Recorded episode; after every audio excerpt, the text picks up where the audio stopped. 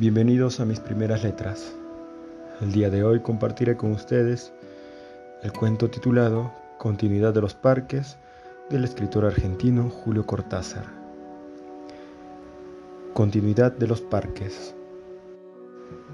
Había empezado a leer la novela unos días antes, la abandonó por negocios urgentes, volvió a abrirla cuando regresaba en tren a la finca, se dejaba interesar lentamente por la trama, por el dibujo de los personajes. Esa tarde, después de escribir una carta a su apoderado y discutir con el mayordomo una cuestión de aparcerías, volvió al libro en la tranquilidad del estudio que miraba hacia el parque de los robles. Arrellanado en su sillón favorito, de espaldas a la puerta que lo hubiera molestado como una irritante posibilidad de intrusiones, dejó que su mano izquierda acariciara una y otra vez el terciopelo verde y se puso a leer los últimos capítulos. Su memoria retenía sin esfuerzo los nombres y las imágenes de los protagonistas. La ilusión novelesca lo ganó casi enseguida.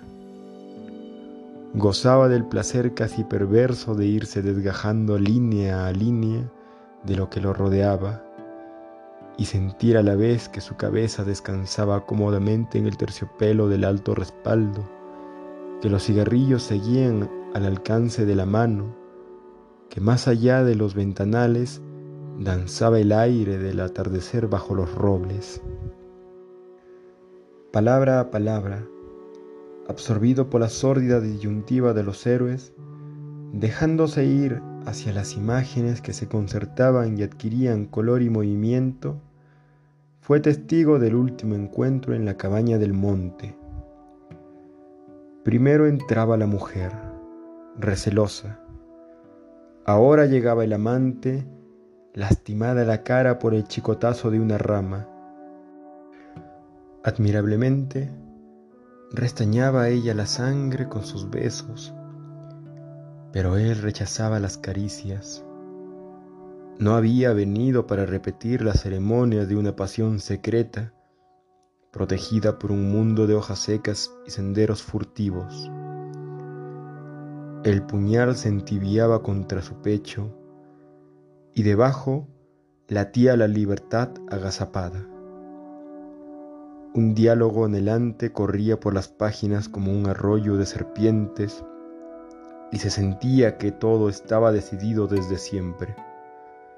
Hasta esas caricias que enredaban el cuerpo del amante como queriendo retenerlo y disuadirlo, dibujaban abominablemente la figura de otro cuerpo que era necesario destruir. Nada había sido olvidado, coartadas, azares, posibles errores. A partir de esa hora cada instante tenía su empleo minuciosamente atribuido. El doble repaso despiadado se interrumpía apenas para que una mano acariciara una mejilla. Empezaba a anochecer. Sin mirarse ya, atados rígidamente a la tarea que los esperaba, se separaron en la puerta de la cabaña. Ella debía seguir por la senda que iba al norte. Desde la senda opuesta, él se volvió un instante para verla correr con el pelo suelto. Corrió a su vez, parapetándose en los árboles y los setos, hasta distinguir en la bruma malvada del crepúsculo la alameda que llevaba a la casa. Los perros no debían ladrar y no ladraron. El mayordomo no estaría a esa hora y no estaba. Subió los tres peldaños del porche y entró. Desde la sangre galopando en sus oídos, le llegaban las palabras de la mujer. Primero una sala azul, después una galería, una escalera alfombrada. En lo alto dos puertas, Nadie en la primera habitación, nadie en la segunda.